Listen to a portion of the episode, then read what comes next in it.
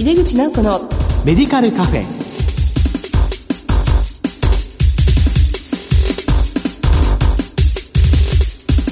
こんばんは。帝京平成大学薬学部の井出口直子です。井出口直子のメディカルカフェ。この番組は医療を取り巻く人々が集い語らい情報発信をする場です。今月の特集テーマは地域に貢献する薬剤師です前回は訪問薬剤師が在宅療養患者さんのバイタル測定をすることなどについて考えました。この後ゲストにご登場いただきます。どうぞお楽しみに。入れ口直子のメディカルカフェ。この番組は武田手羽の提供でお送りします。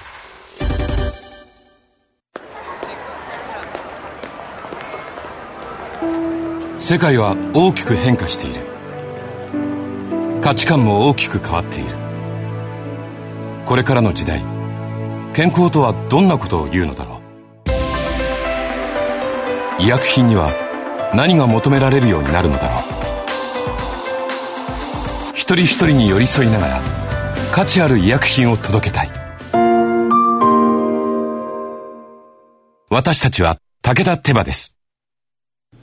改めまして、帝京平成大学薬学部の井出口直子です。地域に貢献する薬剤師特集の2回目です。今回は漢方薬と薬剤師、地域の生活者への健康サポートと題してお送りします。今月のゲストは株式会社ファーマプラス専務取締役の小黒佳代子さんです。小黒さんどうぞよろしくお願いいたします。よろしくお願いいたします。えまあ、前回に引き続き小黒先生にお越しいただいています。はい、株式会社ファーマプラスはどのような薬局か教えていただけますか？はい。当薬局はですね、まあ、特に私がいるお店、プラス薬局高崎吉井店はですね、はい、開局して8年になるんですけど、うん、開局当初から在宅医療に力を入れておりまして、いろんな見学の方もいらっしゃいますし、私の顔を見れば在宅でというようなふうにおっしゃっていただく方も多いんですけれども、うん、あの、在宅医療だけではなくて、うん、通常のあの外来の錠剤なんかも力を入れております。まあ、もともとですね、私、在在宅医療っていうのは、地域の患者さんが薬局にお越しいただいていて、で、だんだんと具合悪くなって、うん、来られなくなって、お家に来てよっていうような、まあ、そんなのが自然かな、まあ、かかりつけ薬剤師というんですかね。ね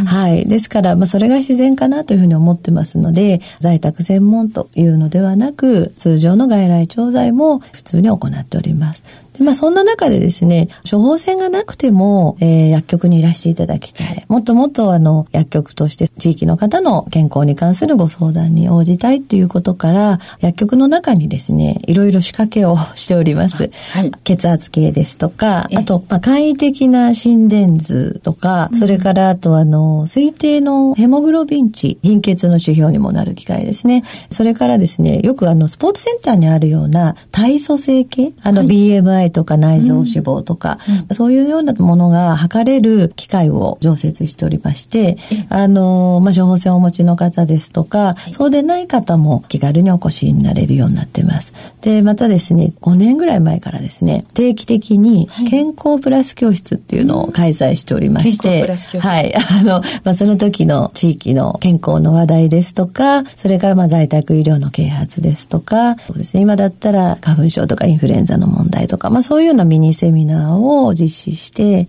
で、その後ですね、はい、まあ、サルコペニア防止のための体力測定を行ってるんですね。すねはい。身長、体重、BMI、はい、それからあと、ふくらはぎ周囲系と、握力ですね。まあ、背筋の指標にもなるっていうふうに言われてます。握力とか片足立ちできる時間。あと、あの、日本整形外科学会のホームページも参考にして、20センチ、40センチの台から立ち上がる。あと、歩幅の測定なんかをやってですね、まあ、それを継続して測定していただくっていうふうに取り組んでおります。いいですね。あの、はい、私も一度あの先生の薬局ね見学そうでしたね。させていただいたんですけど、はい、本当に待合室も広いですし、はい、先生がおっしゃった20センチ40センチの箱もあり、なかなかこれはあの皆さん結構いけるもんなんですか？まあ20センチからなんて意外に立てると思って立てない人がいるんですよね。ねやっぱりご高齢の方は脚力が落ちてくると立てなくて、両方から立てると、今度はあの40センチの台から片足で立つっていうのをやるんです。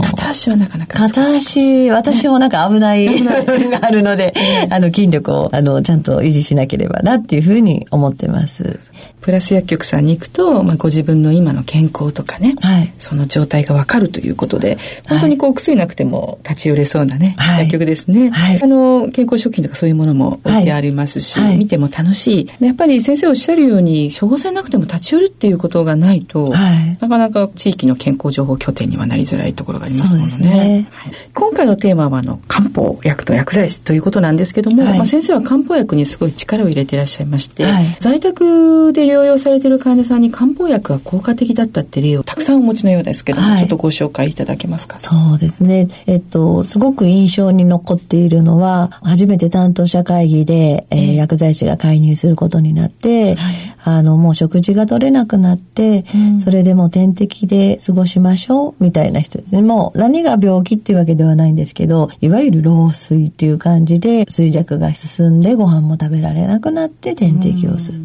で、まあそういう患者さんがいらっしゃって、まあ積極的な医療は望まないということで、まあみんなで経過を見ましょうということだったんですけど、その頃ちょうど習ったというか、あの、立君子と、はい、それをまあ、あの、こういう方にどうだろうというふうことで、あの、お勧めしてみたところ、まあだんだんとこう食事が取れるようになって、血圧も安定してきて、まあ便秘とかはちょっとあったので、まあ便秘の漢方薬、まあ詩人がんも飲んでいただいてたんですけど、一切のお薬がなくなっちゃったんですよ。はい。で、はい、うん、その上ですね、食事も食べられるようになって、うん、点滴もやめてですね、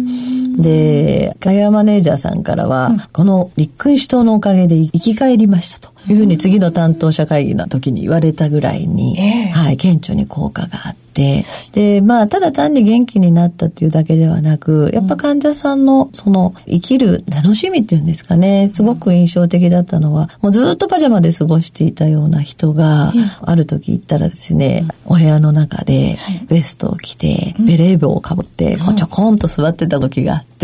もう本当に表情もよく、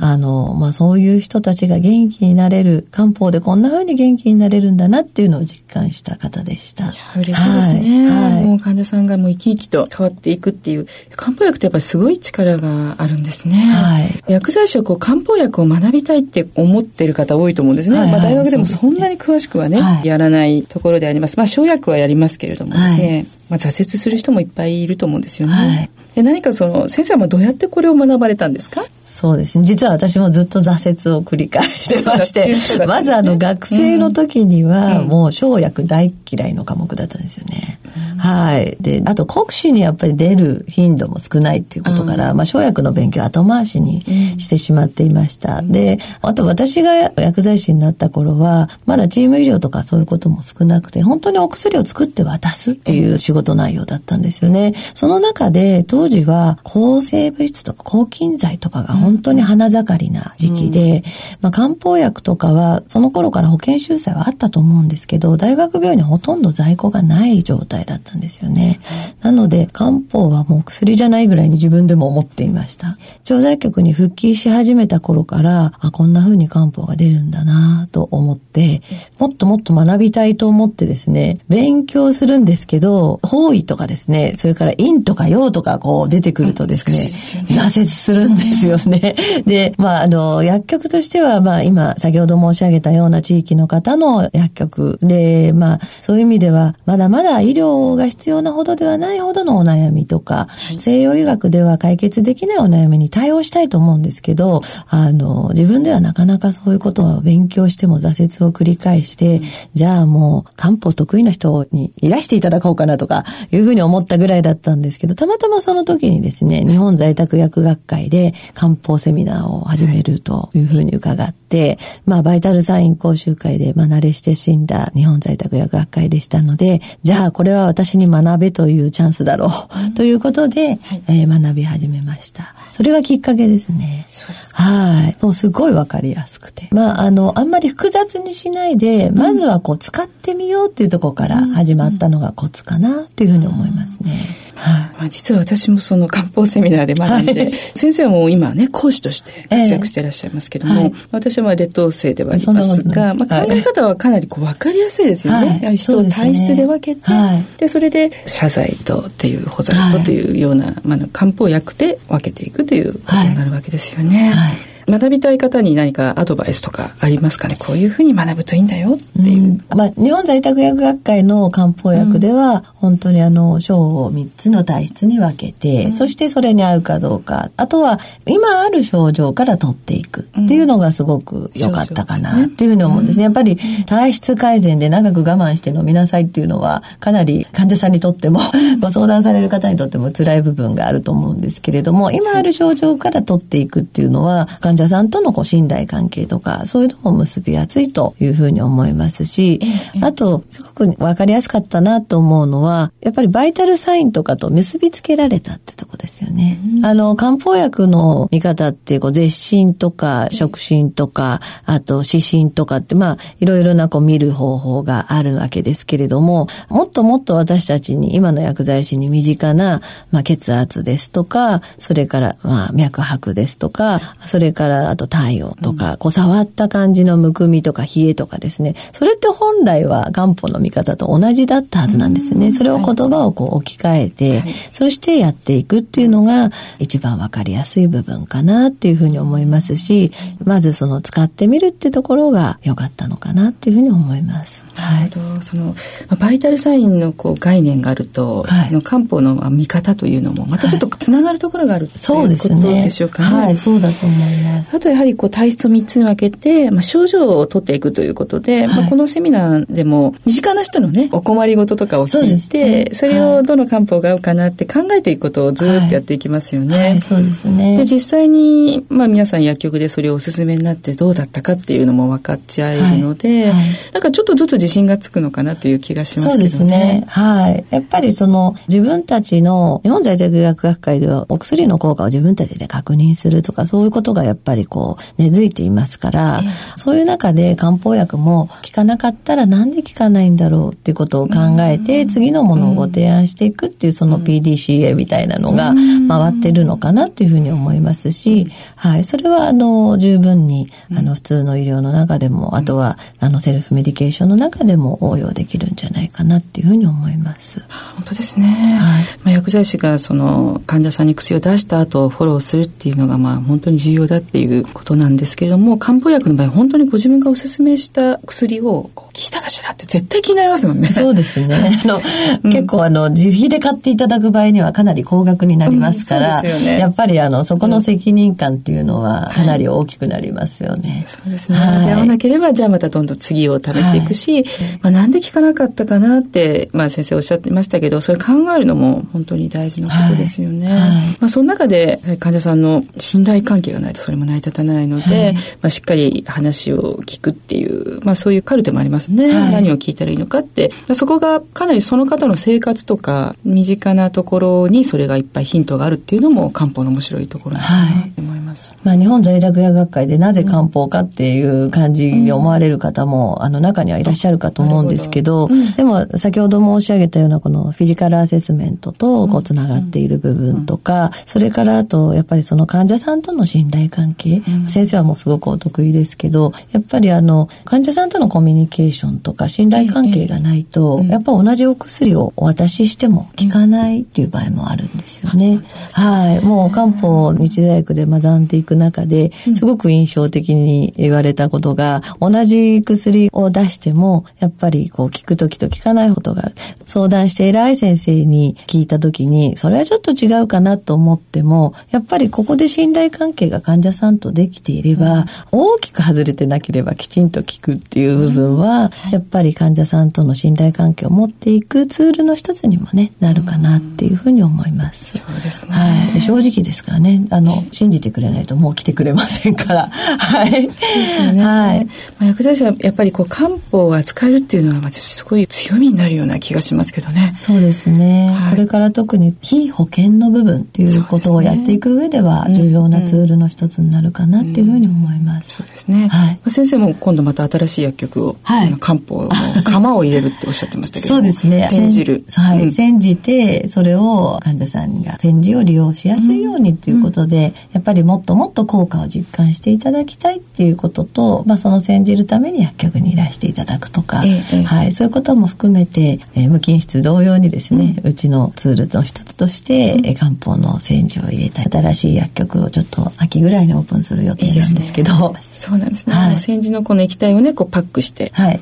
あれまた美味しいですよね、新鮮な煎じはね。自分で煎じるのなかなか面倒だと思われる方結構多いと思うんですけど、ね。はい、あとやっぱりね、今の現代人おしゃれな方たくさんいらっしゃって、やっぱお部屋の中が匂うっていうことをすごく気にされる方がいらっしゃるので、うん、あの、そういう意味でも煎じのパックは開けてちょっと温めて飲めば、はい、煎じをしたのと同じ効果がありますので、でね、あの、いいかなと思います。旅行にも持ってきますし、ね、はい。はい。先生、これ聞いてるのはやっぱり薬剤師の方が多いんですけども、はい、何か先生からメッセージがありましたらお願いします。えっ、ー、と、まあ、まず実践することですよね。うん、まあ、漢方もそうですし、在宅医療でもそうですし、フィジカルアセスメントでもそうですけれども、あの、何かこう、ふつふつと思っていることが、まず自分が、自らが行動しないと、それが開けないということと、うん、それから、まあ、漢方に関して言えば、使うことによって、さらに自分の学びがある。まあ、あの、先ほども先生おっしゃってくださったような聞かなかったことをどうしてだろう。どうしてこの人には聞いたのにこの人には聞かないんだろうってことを繰り返していくうちに、その患者さんを見る視点とか、はい、それからお薬を選ぶ視点っていうのが変わってくるので、うんうん、確実に成長していくと思いますから、諦めずにやってほしいなというふうに思います。そうですね。はい。いいなと思ったら行動あるのみと。そうですね。ねはい。あの、先生もね、漢方セミナーやってらっしゃいますから、もう先生にも習えますよ。すごい皆さん。あのちょっと調べてみてください。はい。えー、ということで、地域に貢献する薬剤師特集の2回目。今回は漢方薬と薬剤師、地域の生活者への健康サポートと題してお送りしました。ゲストは株式会社ファーマプラス専務取締役、小黒佳代子さんでした。小黒先生2回にわたりお忙しいところありがとうございました。ありがとうございました。世界は大きく変化している。価値観も大きく変わっている。これからの時代、健康とはどんなことを言うのだろう。幅広いラインナップで信頼性の高い医薬品をお届けします。一人一人に向き合いながら、どんな時でも健康を咲かせる力を。私たちは武田手羽です。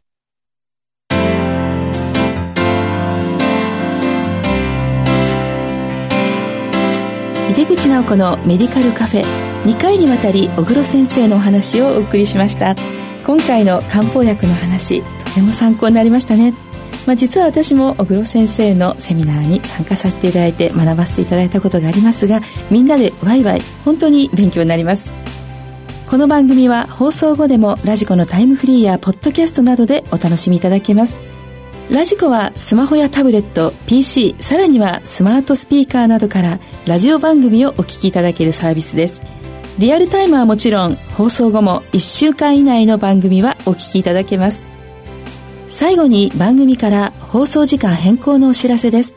毎月第2、第4水曜日夜8時40分から放送しておりました井出口直子のメディカルカフェは次回4月から毎月第2第4木曜日夜11時30分からの放送になります。これからもどうぞよろしくお願いいたします。